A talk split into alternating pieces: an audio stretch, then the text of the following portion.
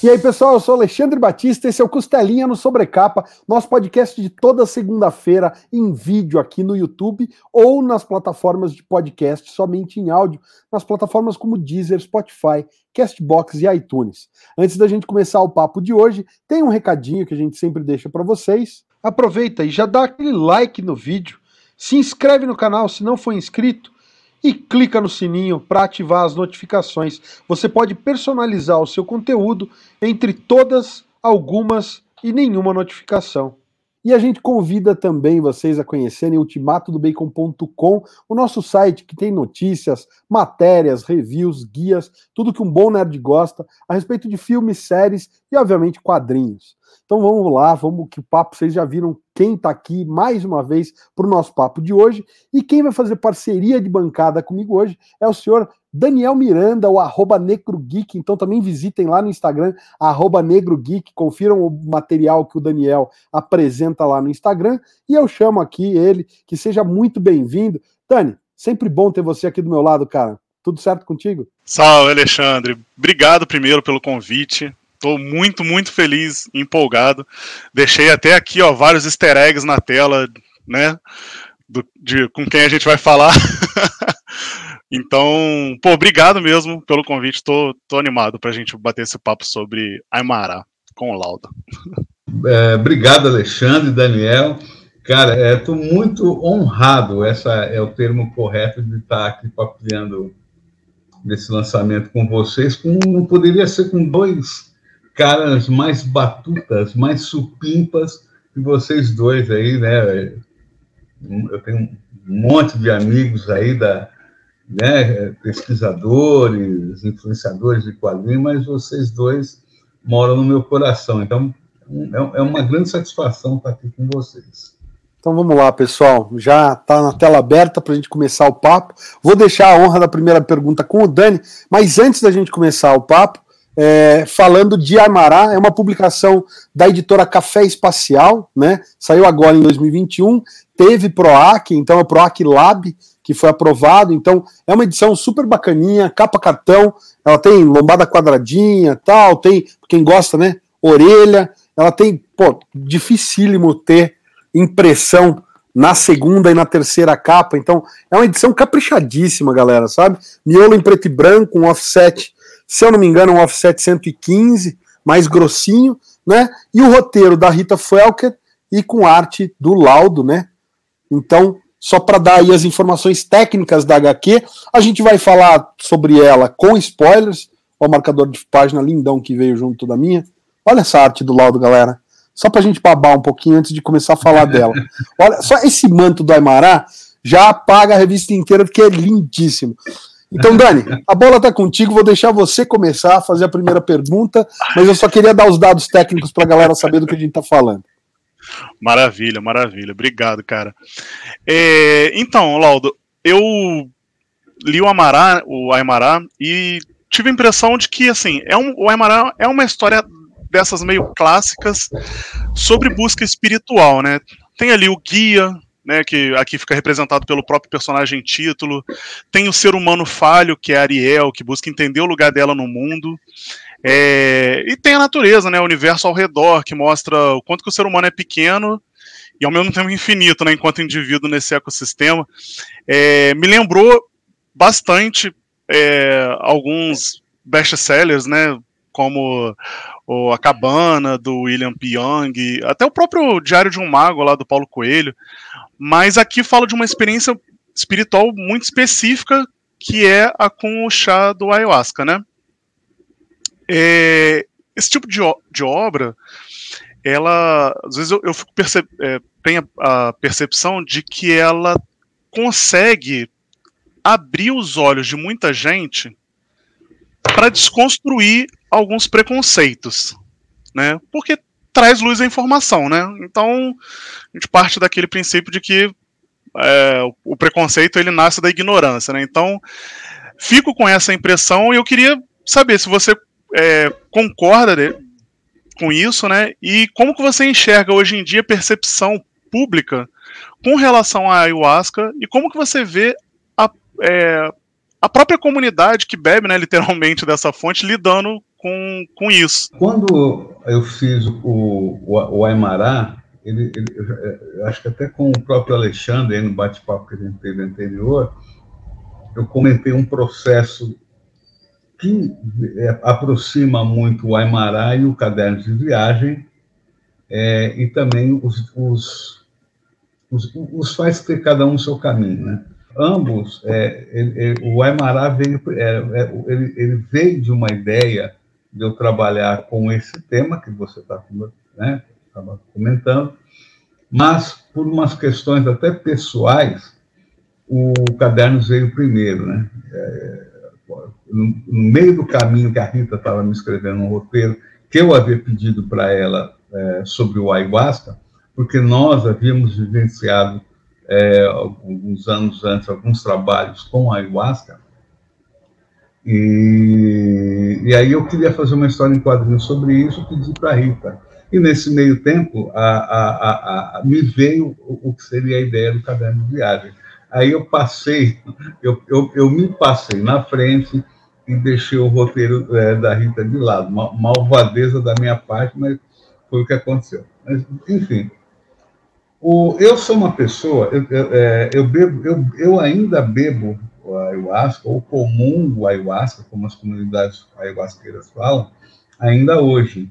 Não tanto com a frequência como, como eu bebia há, há, anos atrás. O ano passado mesmo eu não cheguei a beber por causa da pandemia, e o ano retrasado eu bebi acho que três vezes. É, a experiência em si, para mim, e para muita gente, a Parita também, é uma experiência transformadora. É, e depende muito aonde você bebe, com quem você bebe, com as pessoas que você bebe e como ela lida com isso, né? Então, é, geralmente as pessoas têm, que desconhecem têm um preconceito muito grande. Eu tenho, eu tive um preconceito muito grande antes, por conhecer pessoas extremamente deslumbradas com a ayahuasca. Então, como eu tive na minha adolescência experiência com drogas, eu tive problemas de quase vício com droga, e eu não escondo isso, porque já foi, né, já passou, e tive com drogas alucinógenas, com, com, com chá de lírio, é, é, é, LSD, enfim. Então eu tinha essa mesma percepção, porque eu conhecia gente que, que, que, que tinha esse, um perfil que bebia o ayahuasca. É, no, o caderno conta isso. Por alguma, por uma situação inusitada, eu acabei experimentando é, por, um, por, um, por, motivos alheios até à própria questão do chá, mas por uma questão de busca espiritual. E eu tive uma experiência transformadora. Transformadora. Assim, o próprio caderno de viagem que conta isso, ele não reflete, mas nem um terço do que foi eu, eu faço um, um meia-culpa porque é muito difícil, é porque é muito pessoal. E aí, com o passar do tempo, eu fui fazendo muitos trabalhos que acabaram é, é, acabaram caindo, vamos dizer assim, em, em trabalhos pessoais, em, em, em, problemas pessoais, e de uma profundidade muito grande, muito grande. Então, a, a, o, o, preconceito ainda existe e ele não é não é dar razão ao preconceito.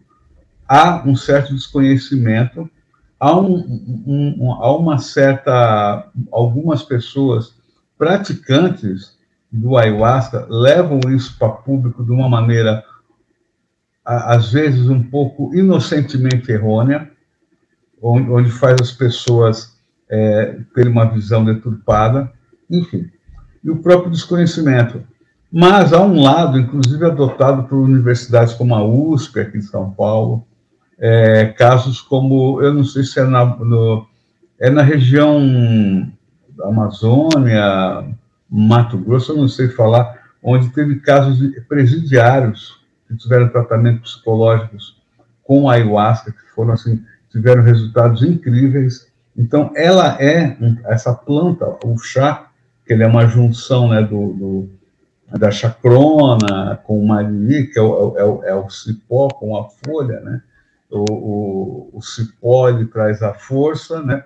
Dentro do, do conceito ayahuasqueiro. O cipó traz a força e a folha traz a sabedoria, né? Essa junção. Então, essa experiência, é, para mim, ela trouxe é, resultados é, muito, muito positivos e assim fundamentais para minha vida. Eu não sou daquela pessoa que fala assim, eu sou antes e depois. Eu acho que isso faz parte do meu caminho. Então eu estava preparado para isso. Então eu isso veio o que essa planta, o que esse chá me trouxe, ele ele ele é, ele o que eu, o que eu estava buscando veio na forma desse chá. Ele poderia ter vindo como uma meditação, como qualquer outra coisa, mas a mim foi. Ele foi muito importante durante muitos anos, e ele, tanto pelo ponto de vista criativo, e não foi só o, não foi só o caderno de viagem, é, trabalhos como o próprio Yeshua, ele teve muita coisa que foi, foi tida ali em percepções de trabalho, é, Santo Sangue, enfim. É, e aí, a ideia era que os trabalhos, é, as HQs, né, é, é, caminhando no caso do, do, Cadernos e agora o, o Aimará, mas passando pelo próprio Yeshua e o Santo Sangue, mas especificamente esses dois, o Caderno e o Amará, que trata disso diretamente, né, é, o foco não fosse no chá, o foco não fosse no, no lado lisérgico, que há. Eu não vou ser, sabe, falar que o chat traz uma experiência lisérgica, mas ele, ele tem um processo é, de, de, é, de, depuração na sua cabeça para você chegar em algo muito pessoal. Então, assim, ele, você tem um lado lisérgico, que é o momento em que a bebida te põe dentro do, dentro do que tem que ser tratado. E aí é difícil explicar. Tá? Então, eu queria que o trabalho, as HQs, fossem focadas nisso, sabe? Fossem focadas nisso. Não fosse um quadrinho lisérgico, é, é, é, viajandão, ou, como eu já cheguei a ver alguns outros trabalhos, é, debochasse da comunidade é, é, daimista, que é uma, é uma é a do Santo Daime, que é uma comunidade mais ligada à religião católica é bem diferente do xamanismo, que é uma outra coisa. Então, a ideia era, era isso, você entendeu? Eu respeito, é, eu prefiro não falar preconceito, porque é um negócio tão ruim, né, preconceito, mas eu, eu prefiro pôr receio, que, que algumas pessoas que não tomam têm, e, e acho que correto, é, pessoas que não tiveram experiências boas, sabe, pessoas, há casos de gente que já perderam, perderam, perderam filhos, né. É, e aí, vale até dizer, na minha opinião, não é, nem, não é por causa da bebida, mas é como você lida com aquilo. Porque sempre é importante frisar que você tem uma experiência transformadora espiritual, mas você continua na Terra, você continua sendo um ser humano e você não evoluiu, você está aprendendo, sabe? Então, há casos em que a pessoa perde o chão. Isso é, é é uma experiência muito forte. E, particularmente, Daniel, é qualquer experiência que você se propõe a acreditar mística, né, que o, a questão mística tem um, um, uma coisa meio deturpante, mas é um, a questão pessoal, mas qualquer experiência mística, ela, às vezes, ela é avassaladora, né?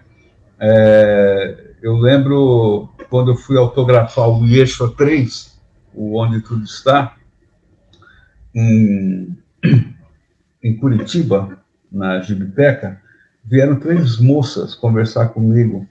E elas foi uma coisa muito esquisita porque essas mulheres apareceram do nada. É, era, era, a biblioteca estava cheia. E elas trouxeram o livro para autografar e elas falaram assim trabalhar com essa com essa energia que você trabalhou no Yeshua, não é fácil, né? E aí eu olhei para ela, a gente teve uma comunicação. Acreditem, quem for ver esse nosso bate-papo, acreditem ou não. Houve uma comunicação ali, nada, né, como diria o Gilberto Gil, nada tão esotérico assim, mas houve uma comunicação. Eu entendi o, o que ela estava se falando e, e, e, elas perceberam que eu entendi. Então, mexer com qualquer energia, com qualquer. não é fácil. Você trabalhar com, com o, seu, o seu eu, você confrontar com os seus demônios, não é fácil. Tá?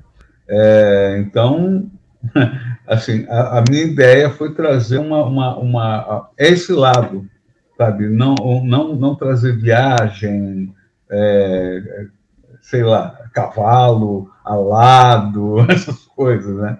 Até porque eu, em quase 15 anos que eu, eu, eu pratico esse trabalho, eu nunca tive esse tipo de, é, de, de, viagem, né? Eu até gostaria de ter tido, mas nunca tive. Foram sempre coisas muito pessoais, assim, muito fortes. Ô, Laudo, eu acho que a coisa ficou muito, muito clara, tanto no Cadernos de Viagem, que a gente já esmiuçou por aqui. O Dani tem também lá no, no, no Negro Geek, tem né, uma, uma review do Cadernos de Viagem, e a gente já falou sobre isso.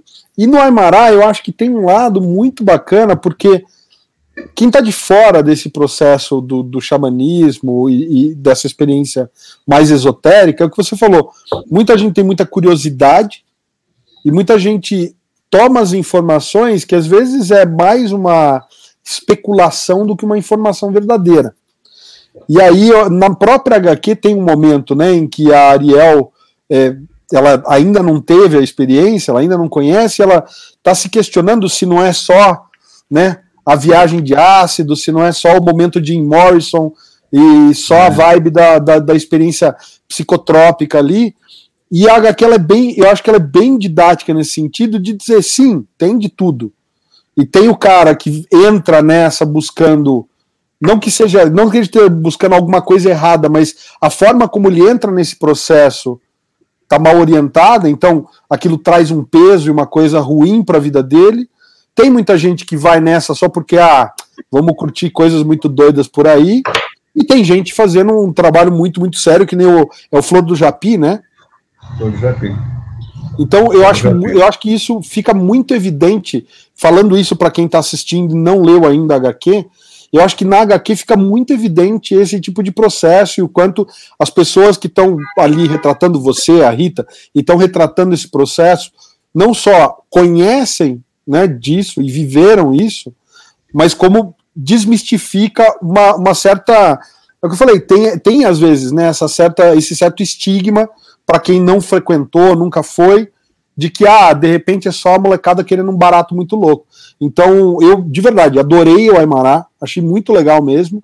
E quando você fala que elas são irmãs, né, Aymará e Cadernos de Viagem, é, você mesmo já comentou isso, e eu senti muito isso mesmo, que o Aymará é mais um processo didático, explica passo a passo, ele tem muito mais esse desenvolvimento da Ariel chegando, tomando conhecimento, olhando para as coisas, vendo as coincidências, sentindo aquilo nela e se desenvolvendo e fazendo como se fosse uma jornada do herói, né? Ela se questiona, ela vai, ela toma contato, ela experiencia e tudo mais, do que no caderno de viagem que eu acho que trans, transpira mais essa coisa de uma vivência tão pessoal que ali muita coisa é muito metafórica e só quem quem está realmente querendo comprar aquela narrativa entra e fala assim, pô, que experiência linda, foi lindão, mas você joga, o, o caderno de viagem é mais cru, né?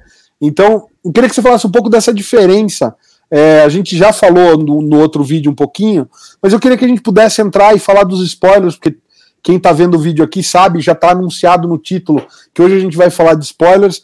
É, mas também um pouquinho do processo, de como foi pegar esse texto da Rita e trabalhar ele né, para linguagem de quadrinhos. A Rita não é essencialmente uma escritora de quadrinhos, então queria que você misturasse um pouco sobre isso, falando desse, desse quesito. O, o, o, Cadernos, ele, ele, ele tem um, um, um, um impacto, assim, ele foi pensado. Assim, eu vou fazer uma história em quadrinhos sobre isso. A partir aquela esse o, trabalho que o Miguel tem com o pai na, na, nas beberanças é, foram de dois, três anos. Não foi um negócio de duas vezes como aparece na HQ. Mas ele veio, a ideia de fazer HQ veio naquele, naquele tal trabalho em que o boneco Falcon, que não é Falcon no quadrinho, né? Se a estrela patrocinasse, a gente até colocaria ele. Né? É, mas era um boneco Falcon. E que isso aconteceu, tudo que está no, no, no caderno, ele aconteceu. É, a coisa de trabalhar na roça, tudo aquilo aconteceu. É, e aí, quando aquela questão deu do Miguel confrontar com o encontrar o, o, o, ele menino, né? E aí ele entrega, né? E é onde eu vou falar para ele que ele nunca esteve sozinho. Isso é uma é uma máxima que depois eu, eu, eu lembrei de uma de uma de uma vivência que eu tive quando jovem com alguns monges budistas que eles me falaram que o, a pessoa no momento da morte ela nunca está só sempre é um Buda com ela né então assim essas conexões a gente vai fazendo depois então eu, o, o, o cadernos ele foi basicamente criado com essa ideia sabe de contar é, é esse acerto de contas com meu pai ou com o pai do Miguel, né? É, é, esse acerto de contas com, com a figura do pai que já não estava mais presente, né? E tudo o que um queria era um, um amor do pai, e o que o pai não sabia era dar amor para o filho, né? É muito. Então a história foi focada nisso. O ayahuasca ele é um coadjuvante ali, é um coadjuvante. Eu lembro que houve um amigo meu que chegou e falou para mim, olha, eu acho que você devia colocar uma, uma, uma menção aí na HQ falando que você não está instigando ninguém a beber o chá. Eu falei, mas cara, a história é minha. É a mesma coisa que o, o, o Stan Lee falar que você não deve sair matando pessoa na rua por causa do, do justiceiro, sabe? Falei, é, sabe? Não faz sentido isso, né? E aí o caderno de viagem, como ele veio primeiro, ele tem uma coisa que algumas pessoas é, comentaram comigo que não havia no caderno de viagem, que era a questão didática. Como é que é esse negócio do chá? Porque a história, ela pode ser uma falha minha no roteiro. Ah, o cadernos ele, ele, ele já ele trata o, o leitor como se ele de certa forma conhecesse aquilo ou entendesse aquilo, sabe? O, o, o Aymara não, o Aymara tem esse lado didático. Né? A, a, a, Rita, como ela é uma, uma, uma ela é uma, uma, uma, filósofa, ela é uma pesquisadora, ela é uma palestrante, ela escreve sobre a questão é, espiritual, ela teve um programa de rádio, enfim, ela é uma intelectual embora ela nunca tenha trabalhado com quadrinho, ela me passou o, o, o, o Aymara, ela me passou como um conto, onde eu, eu, eu debulhei ele para quadrinho, né? É, mexi no texto, né? Encurtei algumas coisas tal. É, mas o Aymara, teve, teve por, por ela ter esse lado didático, de palestrante e tal, ela trouxe isso muito para a história em quadrinhos, que quando eu li a primeira vez eu achei interessante, porque ela confronta, ela traz essa, ela traz fontes, né? Você vê que ela cita vários, vários escritores, vários filósofos, ela, ela, ela o, o, em papos da, da, da Ariel e, e, do, e do, do Fred, né? E depois com outros personagens ali. Então, ela teve, teve esse cuidado que, que, que é muito interessante. Na primeira leitura do roteiro, eu confesso que eu, eu, como a gente tem a mente, às vezes, na coisa da história em quadrinho, embora não fosse o que eu estava querendo, quando eu propus para ela fazer o Amará, eu, eu, eu tive esse raciocínio. Eu falei, puxa, mas não é muito é, citação, sabe? É muito, não é muita citação isso aí.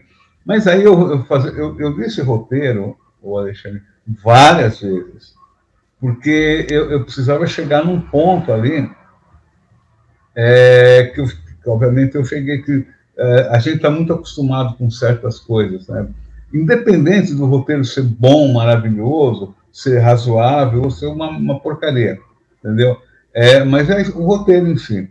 Aí eu comecei a entender o, o, os fundamentos do porquê que tem aquela citação do, do William Blake, por que, que tem não sei o quê, sabe? Então, está tudo certo. E houve uma questão que o Aimará, ele é um, uma entidade, é um mentor espiritual da própria é, Rita. E aí eu, eu até vim a saber disso, é uma vergonha falar isso, mas a gente, acho que a gente não chegou a conversar isso. É, eu vim saber numa live que eu fiz com o pessoal da Café Espacial. É, é, foi um trabalho xamânico que ela teve um primeiro contato com o Aimará. Depois ela começou a ter outros trabalhos e ali ela pegou muita coisa que ela das conversas que ela teve com esse, com esse espírito, ela, ela, ela, ela, ela dissolveu ali no, no papo da Ariel com o, com, com o indígena no decorrer da história. Então, isso eu achei muito interessante. E a forma que ela apresenta o, o a bebida, tanto na, na, no modo teórico, né, didático, melhor dizendo, é, como nos personagens, é, é, muito real, porque você, você mesmo falou, você vê que o, o Jack, né, que é o, é o, é o, é o hippie velho ali, né, que é o fazedor de miçangas, essas coisas, é, ele, ele não acaba bem o trabalho dele. Você vê que quando eles estão voltando, ele fala, é, eu não lembro qual é a situação, mas é o lance do filho dele e tal. Não, ele tem algo para se resolver ali ainda, sabe? É, o outro ali está com um turbilhão de coisas na cabeça. Tá? O cara fala, chegar na, na barraca e deitar. Então, assim, é, é, muito legal, porque é importante ter essa, essa, essa leitura é, não deslumbrada, né? Não deslumbrada, porque você vê que a, a na verdade, a, a, Ariel, já, bom, já que a gente está falando com spoiler, dá para contar o fim, né? A Ariel tem uma situação ali que é simples, né? Na verdade, praticamente não é nada naquela história, mas ela é um ponto que é muito importante, né? Porque ela não. Você tem que aprender a entender o tempo do outro, não entender o tempo do outro pelo seu, é entender o tempo do outro pelo dele, né? Então, ela não adianta ela culpar outra ali, a, a personagem que é a Cida, né? Não adianta ela culpar e julgar, e até julgar o, o babaca lá, que quase mata ela, quase estupra. Né? Marcelo, né? né? Marcelo. Porque aí, quando ela encontra com a mãe do cara, como é que faz, né? O cara continua sentando que tem essa coisa. Ela não perdoa o cara, né? Porque o cara é um escroto, tem que ele tem que, a, a, ele tem que ter a, a, justiça tem que acontecer com ele ali. Então, isso é legal na história. Então, isso que eu mesmo, Alexandre, no decorrer da, da, da produção da história, eu fui, eu fui debulhando ela para tá, entender ela. Eu só, antes de passar a bola de volta para o Dani, é, eu acho que o, o, que é legal, Laudo, disso tudo que você está falando, é porque a gente sente justamente isso, né? O quanto cada personagem ali é completamente esférico. Essa leitura não deslumbrada que você falou passa muito. É, se tem um ponto ali no, nos textos que você sente que talvez é aquela coisa do, do o que você falou, a gente tem uma certa expectativa quando a gente pega quadrinhos, pô, 2021, então, e laudo. Então, você está acostumado com, com um certo estilo de narrativa por tudo que você faz, seja as histórias do lobisomem primal que estão na Calafrio, na Mestres do Terror e tudo mais, seja pelo Yeshua, seja por cadernos de viagem, seja pelas coisas mais recentes que você está publicando na Menagem, enfim, ou até mesmo com o Ultimato do Bacon lá com o Vampiro. E aí a gente chega no Aimará, ele tem um outro ritmo. Então você sente que, que é um texto que não é do laudo. Mas eu acho que assim, é, é, reflete exatamente isso que você falou sobre a Rita dá para você perceber o quanto existe de um conhecimento enorme da Rita, uma literatura muito grande da Rita em termos da, da escrita, uma escrita muito legal, mas ela tem realmente essa uma certa aquela coisa que você olha e fala assim, tá, é uma linguagem que não é exatamente dos quadrinhos. É um Eu outro assim, ritmo, assim, né, cara? É um outro ritmo. É. Então, falo isso para que, de novo, quem ainda não leu, é, esteja avisado que ela tem um outro ritmo, mas a, a mim não incomoda em, de modo algum, sabe? Mas é que é, ela tem um ritmo levemente diferente, e de novo, talvez desse para falar assim: ah, vamos, sei lá, agilizar alguns diálogos, enxugar um pouco os textos, mas aí eu não sei o quanto a gente perderia do que é a escrita da Rita. Então, é. eu não consigo nem criticar isso, porque de fato eu acho que está equilibrado e funciona muito bem na HQ. E, e, especialmente por conta do que eu falei, do desenvolvimento dos personagens. Você sente que cada um deles ali tem questionamentos muito grandes, são muito humanos, e a hora que se fecha a história, né, o, o ciclo, que a, que a, a própria Ariel vai ajudar uma senhora que é a mãe do Marcelo, você fala assim, a hora que ela joga essa dicotomia do tipo, cara, nem todo mundo é um grandíssimo filho da puta só por ser filho da puta, e nem todo mundo é, sabe, aquele santo imaculado e iluminado que veio para esse mundo para fazer o bem. Todo mundo tem seus dilemas e seus monstros e. Verdadeiro cara, yang, né? que legal, sabe? Que jeito lindo de terminar a história, é o que você falou. E aí, voltando no ônibus, exatamente a cena que você citou. O, o Jack tá ali com, com a treta dele, o outro amigo dela, que eu não recordo o nome tá lá tão bad que ele fala, cara, preciso dar uma dormida, preciso processar Fred, o que tá aqui, ele mesmo. Então você fala demais, demais. Dani, te passo a bola porque eu já falei muito. É, eu, eu tive essa impressão. É, por isso acho até que quando eu fiz associações de outras obras que eu tinha lido, eu associei mais com livros, né? Com esse do, do da Cabana e o, e o, Diário de um Mago. O Diário de um Mago eu ainda fiz mais associação porque tem essa parada, é, por exemplo, o, o Aymara ele fala sobre o ayahuasca e o Diário do Mago brinca um pouco lá com, com o Ica, né? É, e tem essa questão do, do, do, da falta de conhecimento das pessoas. E, cara, isso é uma das paradas que eu mais gostei, porque é, eu acho que a gente precisa buscar essas informações com quem vive e quem tem propriedade mesmo para falar sobre o assunto, né? É, não adianta eu, eu ir para para a internet, buscar blogs e pesquisar sobre, não sei o quê. É, acho bacana a gente ter pessoas como o Lauto, que a gente sabe que tem uma vivência, né? E aí a Rita trouxe outra vivência, e eles contam a partir das vivências deles, né? Por isso que realmente o, o Caderno de Viagem e o Aymara são, são obras complementares. E fica muito bacana essa, essa construção. E o quanto a gente aprende mesmo com essas duas obras, né? É, acho isso muito bacana. Aí, falando nessa relação das duas obras, eu. Cara, tem, tem uma coisa que, quando, depois que eu li ele o pós-fácil, né? Que você explica isso, que o Aymara veio, né? O, o roteiro começou primeiro e aí você furou a fila, né? Com cadernos de viagem. Eu fiquei muito curioso, justamente em saber como que foi esse processo do furar fila, né? Em que momento que você teve esse insight, tipo, agora, neste momento é a hora de, de contar a história do, do Aymara, é, e, e aí, assim, a maior curiosidade de todos é como que foi com a Rita essa, essa história, porque ficou um, bom tempo, né, o, na gaveta, né, o Aymara. E como que foi isso de, de, agora é a hora e Rita, lembra aquela história? Vamos fazer agora? Como que foi isso, Laudo? Conta pra gente um pouco. É, teve um bom tempo, viu, Daniel? Eu, eu, eu não lembro agora, mas eu acho que deve ter tido uns oito anos. Porque, assim, o Caderno de Viagem, ele foi lançado em 2015, né? E desenhado em 2014, mais ou menos isso. É, eu acho que em 2011 ou 2012 a Rita deve ter uma, uma, uma memória melhor que eu. Foi quando nós, nós conversamos dela fazer esse roteiro.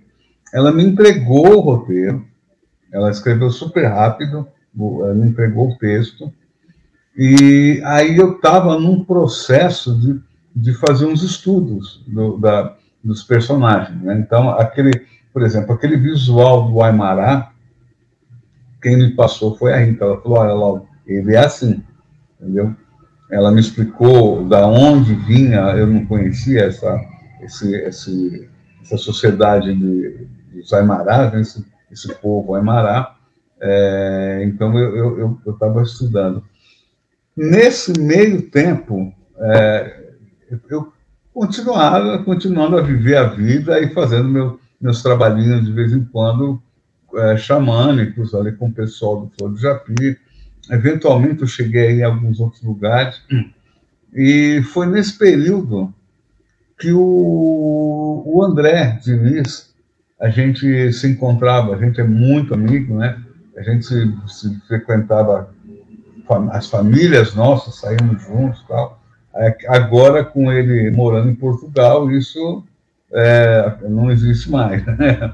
mas a gente continua, nos falamos ainda tal. É, a gente se reunia, é, eu e o André, toda semana numa padaria aqui perto, aqui da minha casa, aqui na Pompeia. E a gente ficava batendo papo. E uma coisa com o André, que sempre foi muito bom com ele, é que a gente não perdia muito tempo em chorar a vida e, e nem falar mal dos outros. A gente ficava falando sobre criação. Aí o André falando das ideias dele, das coisas dele, e eu falando das minhas. E foi nesse bate-papo que o André chegou para mim e falou: Cara, por que, que você não faz uma história em quadro. Eu não lembro por que, que motivou ele falar isso, mas acho que pela questão de eu contar de, de experiência minha de trabalhar em, na roça, de ter feito uma série de coisas, o André falou, cara, por que, que você não, não faz uma história isso, contando isso e contando suas experiências com a ayahuasca? Eu falei, ah, eu falei, eu não sou muito chegado em, em autobiografia. Eu acho que autobiografia é Jack London, sabe? É, é Hugo Pratt, esses caras, né? Porque a minha vida é muito chata, né? É muito cotidiana, né? Mas aí eu formatei a história na minha cabeça. E aquilo veio tão forte que eu passei a, assim na frente do Amará. E, na verdade, eu não conversei muito com a Rita, não. Falei, Rita, eu vou fazer uma outra coisa aí depois eu continuo. Não entrei muito em detalhes. Mas depois que eu acabei o Aimará, o Cadernos, é, eu entrei numa série de projetos, porque assim, aconteceram algumas coisas. Quando eu acabei o, o, o Yeshua, veio, me veio o Olimpo Tropical pela mão do André e pela mão do editor português que ia publicar, o, o, o, Rui, o Rui o Rui, o Rui Brito. E aí eu demorei para fazer um pouco o tropical, porque eu estava vindo da vibe do Yeshua, que foi uma experiência muito profunda, e eu subi a favela para fazer um negócio tão brutal como é o Olimpo Tropical, eu precisei dar um respiro, entendeu? Então, nesse respiro veio o Dedos Mágicos, que eu fiz com o Marcati, e algumas outras coisas, caderno de viagem, Aí que eu retomei o Olimpo Tropical. Aí já estava, já tinha entrado no samba, já estava já estava no ritmo. Quando eu acabei o Olimpo Tropical, um dia de manhã, eu, eu tinha acabado de acordar, estava na cama ainda um sábado, tinha acabado de acordar, e eu escutei um nome, escutei Aimará.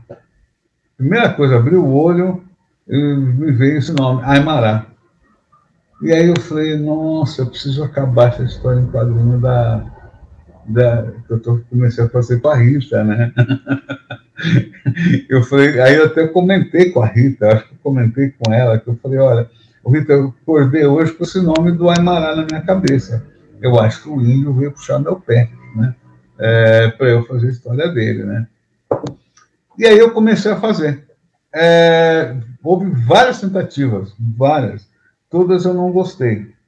Eu, o original jogado fora, até que culminou também é, com uma vontade, com, com um anseio que eu tinha de mudar o meu desenho. Eu estava muito, muito interessado em, em, em, sair daquilo que eu tava, tinha feito no Yeshua, em outros quadrinhos curtos, e fazer para isso que está no Amará, em outros trabalhos que eu fiz para frente. E aí eu juntei as duas coisas. Aí eu, eu, eu fui nessa nessa coisa de, ah, eu vou aproveitar o Aymara para testar esse traço, que as coisas se fundiram. Né?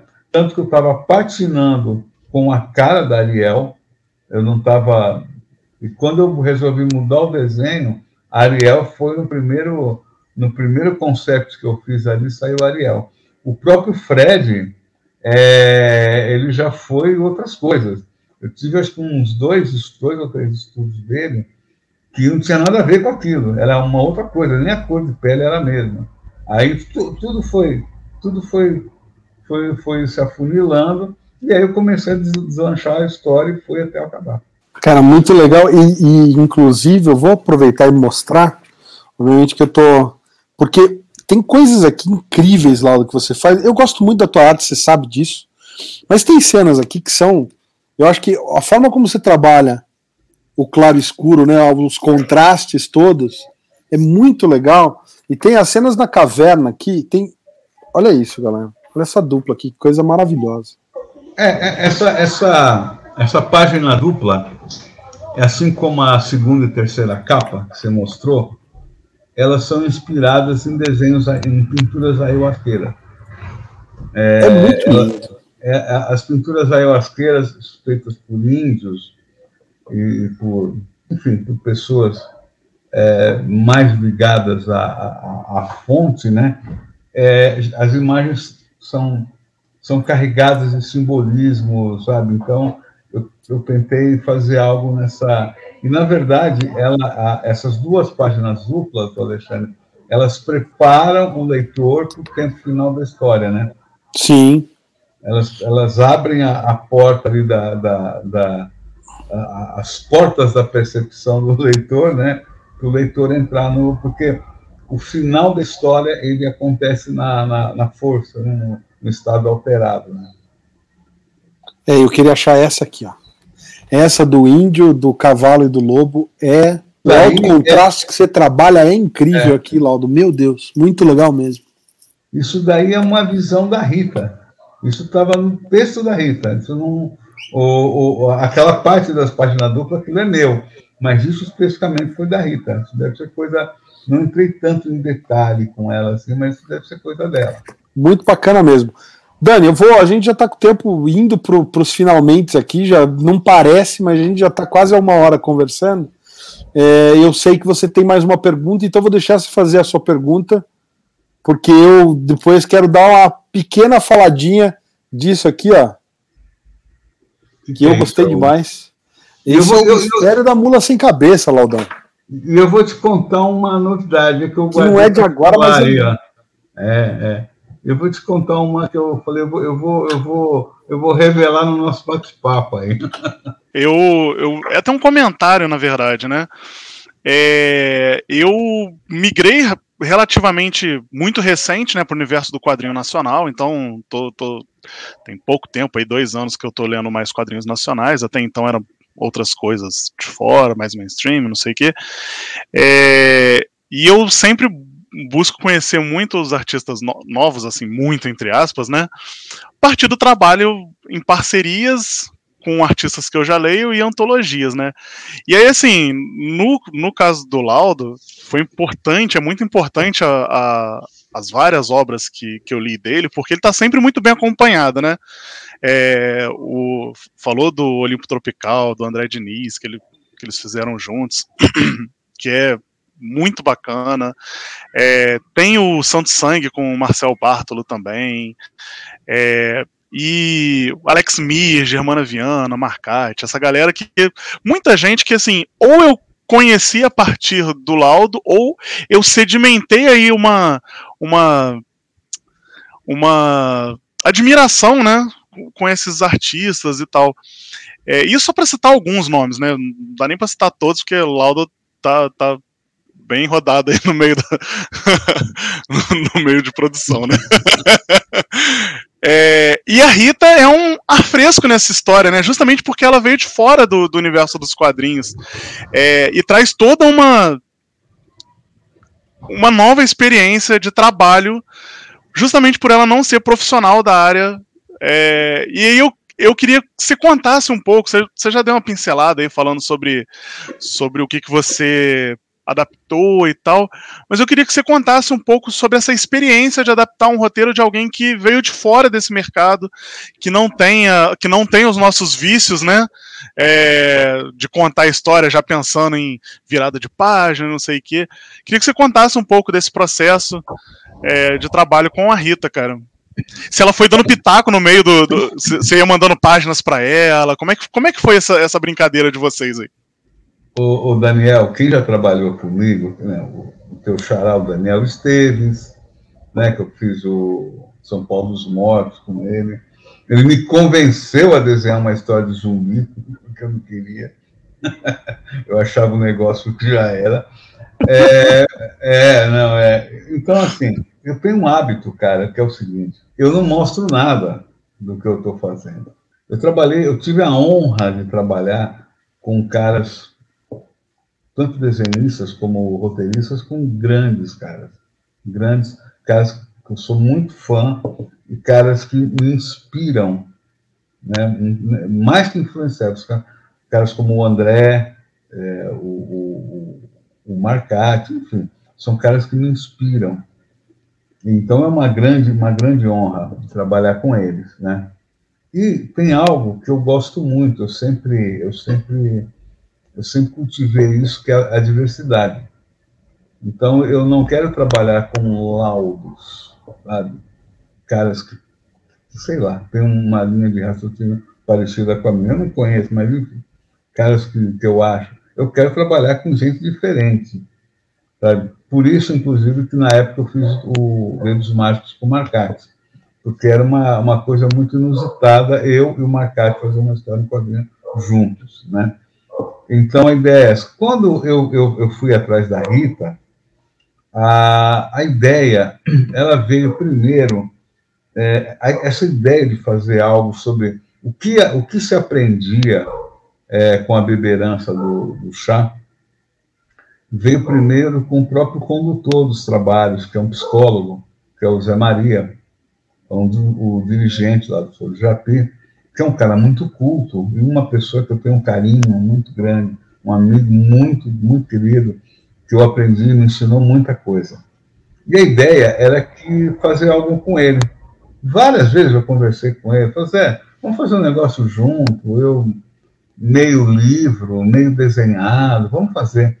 Mas o Zé, naquela sabedoria dele ali, ele falava: não, eu não guardo nada que eu falo, eu vou falando ali, depois eu esqueço. Né? Então, assim, eu entendi a, a, saída pela tangente dele. E a Rita, né, como ela fazia parte desse grupo de pessoas, e nós tivemos uma vivência muito grande, que a gente passou um, um carnaval, cinco, seis dias do o carnaval no mato, né, com essa beberança, fazendo trabalhos, a gente criou um elo afetivo muito grande, não só com ela, mas com outras pessoas. Então, num primeiro momento, a ideia. Dois, é, houve, houve duas fases. A primeira era trazer uma pessoa de quem eu, eu nutria um grande carinho, né, que é a Rita. E num segundo momento, essa pessoa que tem essa habilidade da escrita. Sabe? É muito diferente de trabalhar com caras como o André, como o Marcati, enfim, né, Germán, o Mir, que são amigos muito queridos, mas são é, autores, são criadores. A arte nos juntou. Eu não, eu não fiquei amigo deles simplesmente pela amizade. Nós ficamos muito amigos porque é, é, nos conhecemos em eventos, enfim, e acabamos ficando mais amigos até, até do que com parceiros de quadrinhos, sabe? No caso da Rita, ela é uma amiga, ela é uma pessoa que veio primeiro, com quem a gente desfrutou experiências. Eu tive a honra de ver experiências pessoais que ela, que ela vivenciou ali no que não vem ao caso. Então, a, a ideia era chamar ela. E, num segundo, como eu estava falando, ela tinha essa habilidade de escrever, se dispôs a escrever e escreveu muito rápido, né? Então, é, quando eu peguei o roteiro, né? Isso que eu te falei, a gente vem o, vem o, vem o laudo, o laudo quadrinista, né? Então você fala assim, caramba, mas é muito grande e tem muito texto e tem muita coisa aqui, não é um roteiro de quadrinho, mas aí de novo, não estou querendo dizer que é muito bom, não é isso. Não estou no alto elogio. A, a, qualidade não entra aí. Eu acho que o mais importante é o que se buscava passar. Então, quando eu tive esse entendimento, eu falei, ah, então está tudo ok, então está tá tudo certo. E a Rita, é, é, reiterando esse sentimento que me, me fez chamar ela, teve essa paciência. Isso, assim, é, eu não tive isso. Eu, eu não tenho isso. Eu, eu, eu, eu, eu, eu, sou ariano, cara. Eu sou terrível, sabe? Eu estou junto com Leonardo da Vinci. Tô casado com chato. Não, não, não, é. eu não, eu não estou, não estou me comparando com esses caras. Mas assim, Da Vinci, é, Michelangelo, Hitler, sabe? Xuxa, é tudo. Sabe? Ariano não é bolinho. É por isso que o pessoal fala, ah, Laudo, você só eu falei, não, não, não, eu sou uma fraude, eu engano muito bem, não, não, não me compre. Então a Rita teve uma generosidade tremenda, porque eu, passei, eu parei o roteiro dela, é, primeiro porque eu passei o, o cadernos é, na frente, né? E depois porque eu passei um, outro trabalho, porque eu precisava entrar num processo. Por, por se tratar de um trabalho autoral, pessoal, é, você tem que se adequar ao teu espírito para desenhar as coisas. Mas o que eu posso falar é que a Aymara saiu de verdade, saiu recomendadíssima. Eu, eu recomendo para caramba, gosto muito. E acho que é isso, sabe? Especialmente para quem gosta dessa fase que, sabe, você explora mais essa coisa mais mais humana, mais realmente de exploração. Pô, é indicadíssima. E se você não gosta muito desse lado, tem uma aventura legalzinha, então mesmo assim está recomendado, mesmo você falar, ah, mas eu não gosto muito dessa coisa de xamanismo, de explorar a espiritualidade, vai pela aventura, porque a aventura em si já é divertidíssima. Então, é... podemos falar rapidinho de outras obras, Dani? Você deixa? Você não leu ainda? É, eu vou tomar um spoiler aqui, já falei pra você que eu vou pegar. não, tô brincando, mas eu não ligo pra spoiler, não. eu, eu, vou, eu vou falar dessa daqui, que já é de quando, Lauda? Ela é de 2011, é isso? Não. Antes. Putz, cara, vê aí, ó, não. Eu vou é olhar aqui já. 2009. 2009, é isso aí, 2009. É, é, 2009. O Mistério da Mula Sem Cabeça. Como é que eu não conhecia isso, Laudão? Saiu também, teve Proac, né, pelo jeito. Ela é do e saiu pela Via Letra. É. Caramba, isso, que história, isso era, um, isso era um projeto que até hoje o Alex Meir de vez em quando conversa comigo, é, que era uma série, né, do, com o, o, o Cécio, né, o Cécio Pererê aí, que é baseado no Alex Mir, né? E, pô, que melhor, que melhor modelo que é fazer o Alex Mir, né? Eu ia perguntar, isso era uma das primeiras perguntas, porque, meu, é, é a cara do Alex e, e bom, para quem não sabe, Saiu pela Via Letra, é uma revistinha de 40 páginas, bem formatinho americano. Lembrou, eu olhei, eu li, terminei de ler, falei, caramba, que a, a escafandra não existia nessa época. Eu queria não, sei lá, se não encaixasse, mas é o tipo de aventura que ficaria, ó, linda na escafandra. É, é, ela, ela é uma aventura mesmo, né? Ela, que ela delícia de aventura, Laudão. Eu adorei. O roteiro do Mir, é, arte do Laudo, cores do, do Omar Vignoli. E, meu, que coisa deliciosa para quem não sabe do que se trata a história. É, a sequência de abertura me lembrou muito o desenho do Mistério do Cavaleiro Sem Cabeça da Disney, que o Ichabod Crane está fugindo, ele está com medo ah. da lenda. E aí, a hora que ele vai fugindo, ele vê uma coisa pegando fogo, ele. E aí ele some, não sei o quê, daí ele vê tem um sapo, daí, ah, é o sapo que tá fazendo barulho, até que finalmente ele de fato dá de cara com o Cavaleiro Sem Cabeça. E eu olhei aquela sequência de abertura, eu falei, cara, será que o Laudo se inspirou nesse desenho? Porque é muito legal. A cara que ele faz aqui, ó, me lembra muito o Ichabod Crane nesse desenho da Disney, que eu acho que é anos 50, 60. E essa coisa aqui, né, da, no meio da plantação, a mula sem cabeça vindo atrás é... do, do caboclo ali, do, do fazendeiro. Pô, que delícia, que delícia de história. É assim, é, folclore legal. brasileiro na sua, na sua melhor forma, no seu melhor traço, no seu melhor desenho. Saci, é o, é o, o Saci com perna mecânica, né? Cara, é demais isso. O Césio Pereira, pô, Césio é muito, Pereira. Muito, é muito bom, muito bom. É, existe chance, Laudão, de vocês retomarem essas aventuras do Césio? Porque Cara, de verdade, eu, eu, fiquei salivando por mais, sabe? Eu, eu já conversei com o Alexandre ele já chegou a pensar em recontar essa história. Eu prefiro dar continuidade a ela, sabe? É, mas eu gosto muito disso. É, eu não lembro, o, o, Alexandre tem todo um negócio pensado para isso. É, é, bem, é bem legal mesmo essa série aí. E, e eu procurei trabalhar com umas, com uma, fora de umas obviedades, né?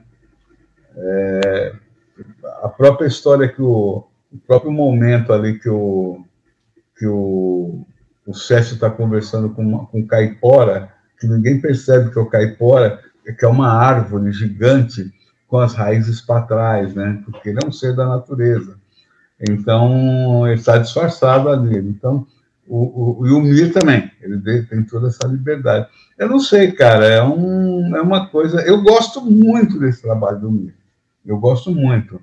O Mir tem um, um, um olho, como autor de, de, roteiro, como criador, ele tem um olho para o popular, pra, no sentido de agradar o leitor, que é, é, é natural nele, aquilo é, é dele, porque você vê a série do Orixás, ela tem todo um discurso ali negro e, e, e, e yorubá, e é, é, é, natural. Quem lê até pensa que o Mira é do babado, entendeu? Eu sou mais do babado aí, que eu já sou filho de, de Xangô, tenho umas histórias com mãe de santo aí, muito amiga aí, é, do que o Mira. O Mira, ele só pesquisa, então ele tem um, ele tem um, um olhar muito certeiro. E nessa questão aí do, dessa série aí, que eu o Cécio aí, né? É, é, bem bacana. Não sei, assim, é uma coisa da gente conversar. Eu, eu mesmo gostaria de voltar a trabalhar, porque é, eu tenho um, um, um, uma sensação de, de algo inacabado aí, sabe? De algo que precisaria é, dar uma certa continuidade aí. Duas Mas coisas. Re, reapresentar de novo, né? Que tem aí é, 11, 12 anos. 12 né? anos já, é. é. É coisa pra caramba. Eu vou te falar, Laudo, tem duas coisas. A primeira é, Daniel, a gente precisa chamar o Alex Mir logo para conversar com a gente aqui no Sobrecapa. Né? E acho que você tem que estar tá junto, a gente precisa Vamos, sentar e gravar, né? Falar de, de Elixá, assim, muita vai, coisa. Vai, vai rolar de qualquer forma, né? Porque ele tá aí desenvolvendo a HQ do, do, do selo Negro, Negro Giga. Sim. É. Mas eu acho que a gente precisa para falar das obras preguiças dele antes Pô, do, da estreia no selo, com certeza. E a segunda sim. coisa é que assim, né, essa, essa frasezinha aqui que me mata, né? Então, você fala assim, começou, mas e tá, eu quero ver mais. Eu digo uma coisa para você, viu, Laudo? A forma como começa, ela começa muito já chutando a porta, e eu adoro isso. Porque para mim, eu acho que de tudo que eu li contando, né, super-herói, Marvel, DC, esse ano, eu acho que é foi o melhor, entre aspas, o melhor produto que eu li, oh, sabe? Obrigado. Sem sombra de dúvida, assim, com tudo que eu li, eu li coisa muito boa esse ano mas de verdade me, me empolgou de um jeito que eu falei assim: caramba, eu queria ter um DeLorean para voltar no tempo e em 2009 falar assim: guarda isso aqui para a gente publicar no Ultimato do Bacon. Tem, é o que eu falei, é formatinho americano, capa cartão, totalmente colorida, tem tudo que uma escafandro tem, e essa coisa dela começar, ela começa sem muito, sabe, explicar de onde vieram as coisas. Tem uma, uma pagininha. Tem uma diga, diga, diga. você não sabe os direitos autorais disso aí voltaram para o MER. Então vamos conversar, porque é tem uma pagininha ali explicando um preâmbulo ali do, do pêndulo ah. e do mundo espiritual e tal, que é a página de abertura, e aí a aventura já começa. E ela se fecha em uma história, é uma história fechada, e você percebe é. que é um universo ali que existia antes dessa história, vai continuar existindo depois, então assim, é o tipo de história que todo mundo pode pegar na mão e ler, porque você sente que é um universo que estava ali. Então, você pode começar, por exemplo, contando por outra história e depois voltar nessa. Enfim, vamos deixar esse papo para uma outra hora. É, a gente já estourou demais o tempo, mas assim, parabéns, Laudo. Tá maravilhoso. E é o que eu falei, o traço aqui tem coisas incríveis, tem coisas incríveis. Eu, sério, adorei, adorei. Como sempre, achei legal que tem um pós-fácil seu explicando de onde vieram as personagens, a inspiração para desenhar cada uma é. das personagens, as, as é. senhorinhas da igreja e tudo mais. Então eu gosto muito disso, cara. Acho excelente. Tani, tem mais alguma pergunta para o nosso querido mestre Laudo? Eu tenho umas 40, mas hoje não vai rolar, né? Alexandre, obrigado pelo convite, para bater esse papo com o Laudo, essa figura que tanto inspira a gente, né, cara, a ler mais e ler obras de melhor qualidade. Tem sido uma experiência maravilhosa conhecer a biografia, a, toda, toda a literatura que o Laudo traz pra gente, é, de músicas a histórias de terror, passando por histórias mais de 18 adaptações literárias clássicas, o Laudo é, é não é brincadeira, né, cara? É, é pau pra toda obra mesmo. Foi um prazer bater esse papo com vocês sobre uma obra que fala sobre espiritualidade acima de tudo, né? Sobre os caminhos que a, que a espiritualidade é, percorre. Então, só agradecer pelo, pelo convite, pelo papo. E eu tô aí nas redes sociais como Negro Geek, dando os meus pitacos sobre as coisas que eu leio, nada além disso. É só mesmo compartilhar minhas experiências de leitura. É... E obrigado. Até a próxima. Dani, mais uma vez, quem agradece sua presença sou eu. Obrigado mesmo por ajudar a gente sempre que possível. É um dos membros do Ultimato do Bacon que é, é, como é que fala? É aquele cara que é o agente independente, né? Ele tem a casa dele ali, que é o Negro Geek, mas ele sabe que o Ultimato do Bacon também é a casa da mãe ali, que também pode chegar a hora que quiser. Então, obrigado pela ajuda. Laudão, já vou te passar a palavra para você fazer a sua despedida e seus agradecimentos, fazer o seu comercial. Antes disso, quero dar aqui ao vivo parabéns pelo HQ Mix conquistado, pela homenagem. Eu sou fã de carteirinha, sei que tem muita gente que às vezes dá aquela torcida no nariz, ah, quadrinho mais 18, erótico, mas eu de verdade sou fãzaço dessa, dessa coleção. E digo mais, galera, para quem pergunta, fala, pô, mas por que, que você tem tanta live, tanto vídeo, tanto costelinha com Laudo, tem playlist no canal? Por que isso? O Laudo tem mais de 30 anos de carreira nos quadrinhos aí, tem uma tem uma obra incrível, assim, gigantesca e passa do terror para o erótico, para alguma coisa mais filosófica, mais espiritual, mais espiritualizada, vai para o xamanismo total e mexe com isso, mexe com o roteiro de outras pessoas, tá aí o Olimpo Tropical, tá aí o Mistério da Mula Sem Cabeça, então assim, é um artista e é um autor que você tem alguma coisa do laudo que você vai olhar e você vai falar, cara, que legal, gostei desse quadrinho. Ah, mas eu não gostei da Tianinha porque, sei lá, é muito erótico, é muito tá, ah, beleza. Ah, não gostei do Yeshua porque de repente é uma coisa muito religiosa, mexe muito... beleza. Então pega o Zé do Caixão, você vai curtir o terror. Ah, não gosta. Tem alguma coisa do Laudo que você vai curtir. Então, Laudão, mais uma vez, obrigado por povoar as nossas tardes de leitura com quadrinhos de tanta qualidade. A gente, de fato, é seu fã. A casa vai continuar aberta para você. E é isso aí. Fica a, o espaço aberto a você para você falar o que você quiser. Uh, Alexandre, Alexandre, Daniel, obrigado. Vou repetir o que eu falei no começo desse nosso bate-papo, de sinceridade mesmo, com todo, todo o coração. É, eu conheço uma penca de gente aí que tem seus canais, seus sites de quadrinhos, pessoas queridas.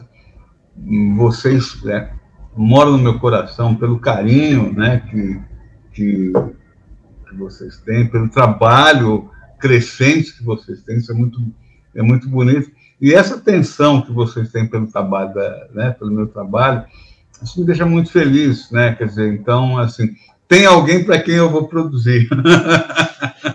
tem alguém para quem eu vou produzir. Então, é, é, obrigado. Assim, na verdade, é, muita gente pergunta, Laudo, é, eu acho que você deveria fazer um tipo de quadrinho, porque você faz o que você comentou aí, toda essa variedade, você faz quadrinho disso, faz quadrinho daquilo tal.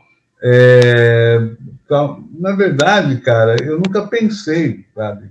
É, o, o, dia que alguém me determinou isso numa conversa foi ficar minha ficha. Na verdade, eu quero fazer quadrinho, eu quero, eu quero produzir. E graças a Deus, ou graças aos deuses, ou seja lá o que for, eu tenho podido, podido fazer isso de todas as formas, sabe?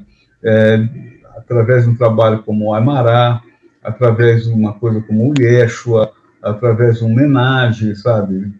E assim, é, a, própria questão de trabalhar com outros parceiros, né? É, escrevem, que desenham, que pintam, né? Como foi o, o caso da parceria que eu tive com o Omar ali e tal. É, você vai aglutinando pessoas que estão, pelo menos, nessa mesma intenção que você, né? Então, é, eu me sinto muito agradecido e muito inspirado, né? Então, é isso. Obrigado aí pelo, pelo, pelo carinho de sempre. Quem agradece mais uma vez, Laudão, somos nós, de verdade. E é isso. Casa sempre aberta a você. A gente agradece também a quem está assistindo até agora. Obrigado por estar tá conferindo o nosso vídeo. Se estiver ouvindo o podcast também, sabe que toda segunda-feira tem mais. Não deixa de visitar NegroGeek no Instagram e ultimatodobacon.com né? O nosso site está lá sempre com conteúdos diários. E se você ainda está pelo YouTube, não deixa de ver também os outros vídeos do canal. Clica no logo do Sobrecapa para se inscrever se não for inscrito. E até a próxima, galera. Valeu!